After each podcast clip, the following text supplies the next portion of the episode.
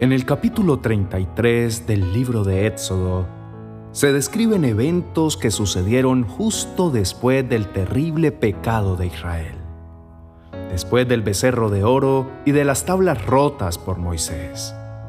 Al final del último capítulo, vemos a Moisés intercediendo por su pueblo e intentando convencer a Dios de perdonar a los israelitas. Esta escena nos muestra a Moisés rogándole a Dios que no abandone a los judíos, su pueblo escogido. Ya al comienzo de este capítulo, Moisés recibe la confirmación de Dios para permitir que prosiga con su misión de guiar al pueblo de Israel hacia la tierra prometida, la tierra que fluye leche y miel. Sin embargo, en sus palabras todavía podemos escuchar el eco reciente de la ira del Señor. Mientras Dios ordena salir a Moisés y a Israel hacia la tierra, les da una muy mala noticia. En el verso 3 lo encontramos y les dice, Yo no los acompañaré, porque ustedes son un pueblo terco y podría yo destruirlos en el camino bien parece ser una afirmación absoluta y definitiva, clara y esperada, completamente justa después del terrible pecado que el pueblo de Israel había cometido anteriormente. Esta porción realmente trata sobre la santidad de Dios y sobre cómo Él y su presencia no pueden de ninguna manera habitar con el pecado. Sin embargo, Moisés en su clamor va delante del Señor y derrama su corazón y le dice en el verso 13, Ahora pues, si he hallado gracia en tus ojos, te ruego que me muestres ahora tu camino, para que te conozca y halle gracia en tus ojos, y mira que esta gente es pueblo tuyo. Cuán grande es nuestra sorpresa cuando literalmente unos versículos después leemos en el verso 14 donde Dios mismo se mueve a compasión por el ruego de Moisés y le dice, mi presencia irá contigo y te daré descanso. A lo que Moisés responde con angustia en sus palabras y total admiración, quizá de ver la misericordia y el amor tan grande de Dios, y le expresa en el verso 15, si tu presencia no ha de acompañarnos, no nos saques de aquí. ¿Cómo podría ser esto posible? Sabemos que Dios no es hombre para que se arrepienta. Entonces, ¿cuál puede ser la explicación para este cambio aparentemente contradictorio y repentino de su decisión? En un instante nos damos cuenta de que esto no solo es sobre la santidad de Dios, sino también sobre su misericordia. Sí, su santidad es tal que Él no puede habitar y no puede caminar con un pueblo pecaminoso. Pero aún así, Él escoge habitar y caminar con ellos gracias a su incomparable bondad, porque así lo dice en su palabra en el Salmo capítulo 30, verso 5. Porque un momento será su ira, pero su favor dura toda la vida. Por la noche durará el lloro y a la mañana vendrá la alegría. ¿No has pensado alguna vez que no mereces la compañía de Dios? ¿No te has preguntado cómo Dios todavía es paciente y misericordioso con nosotros mientras nos rendimos a Él? Tan solo piensa en esto. Cada uno de nosotros conoce millones de razones por las que el Señor podría y debería decirnos, yo no subiré en medio de ti, porque eres pueblo de cabeza dura, testarudo y terco, no sea que te consuma. Cada uno de nosotros merece estas palabras. Cada uno de nosotros merece que Dios se niegue a acompañarnos y cada uno de nosotros es completamente consciente de ello. Aún así, más que cualquier cosa en el mundo, cada uno de nosotros ansía escuchar de Él algo completamente distinto, donde al momento que pase su enojo nos diga, mi presencia irá contigo y te daré descanso.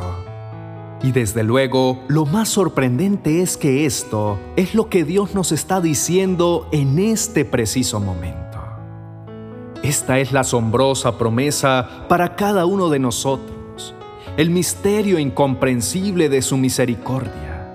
Somos duros de cerviz, somos inconsistentes, cabezadura, tercos, incrédulos. No nos merecemos su inigualable amor pero aún así, Él va con nosotros y ofrece tomar nuestras cargas para darnos descanso. Hoy, el mismo Señor olvida tus ofensas y con su tierno e incomparable amor te dice, yo mismo iré, yo mismo te acompañaré. Esto es algo que debemos recordar. Allí en el desierto que estés atravesando, allí en la angustia que estés pasando, allí en la pena que te está embargando, allí en cualquier situación que te esté consumiendo, esta maravillosa promesa de su misericordia fue dada en primer lugar para ti. Desafortunadamente, muy a menudo, nosotros mismos nos vemos como si estuviéramos completamente abandonados por Dios como vagando solos a través del vasto desierto de las pruebas y pesares, como aquellos a quien Dios dijo, pero yo no subiré en medio de ti. Ciertamente estas fueron sus palabras iniciales porque lo merecemos, pero también nos dice, mi presencia irá contigo y te daré descanso. Y esta es la parte más importante y la que jamás debemos olvidar y en la cual te debes apoyar. ¿Reconoces lo que esto en realidad significa? Todos estos siglos, todo el dolor y sufrimiento por el que has pasado en persecuciones, en escasez, en días amargos de dificultades, todos esos horribles momentos, semanas, meses o años de completa soledad y miseria, cuando parecías estar completamente abandonado, en realidad no estabas solo. El Señor ha estado caminando contigo todo el tiempo. Oremos. Padre amado, Quisiera en este día hablarte cara a cara como lo hizo Moisés contigo, como mi amigo y compañero, entablar una relación fuerte y segura para poder llevar a cabo lo que debo vivir cada día. Reconozco que hay momentos en mi vida donde no sé qué decisiones tomar y al ver hacia mi futuro los sentimientos de inseguridad e incertidumbre empiezan a invadir mi vida. Y es en esos momentos que debo reconocer que tú nunca me has abandonado. Por eso hoy quiero conocerte de una manera personal y especial, porque sé que tu presencia no previene las tormentas, pero lo que sí sé es que tú estás conmigo durante ellas, y estoy más a salvo en el peligro contigo que en la quietud sin ti. Padre, Tú eres el mismo siempre y no has cambiado. Tu misericordia, lealtad, amor y presencia en mi vida sigue estando vigente. Esta es una realidad que debo conocer y experimentar porque es la base de mi vida espiritual cuando me dices, mi presencia irá contigo y te daré descanso. Gracias Dios por cumplir tu promesa de darnos descanso y paz en tu Hijo Jesucristo. Él es mi descanso por siempre y mi único refugio seguro frente a las adversidades de la vida. Uno de los beneficios más grandes de vivir en comunión contigo es la dirección que recibo de ti cuando te busco. Cuando busco conocerte, cuando busco tu presencia porque tú te manifiestas de una manera especial. Y es en tu presencia donde me hablas y me instruyes para que logre tomar las decisiones y ande seguro, dando los pasos correctos en mi vida. Ahora sé que no hay razón para andar sin dirección. Tú has prometido estar conmigo en mi jornada, en cada senda que tome hacia mi futuro. porque tu deseo es ir frente al mío, dirigiendo mi camino.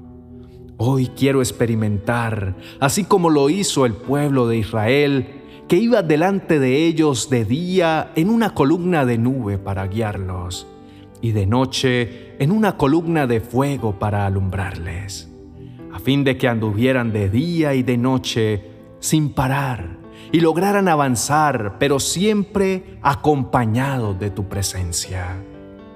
Señor, en este día oro para que yo pueda llegar a conocerte más todos los días, que mi relación se fortalezca y que me involucre de una manera especial e íntima contigo.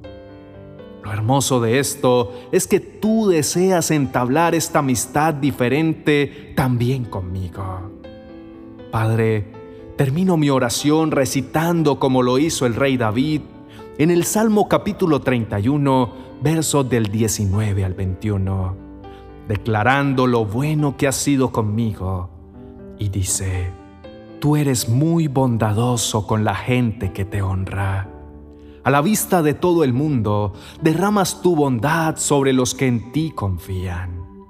Tu presencia los pone a salvo de los planes malvados. Tú los proteges de la maldad como protege la gallina a sus pollitos.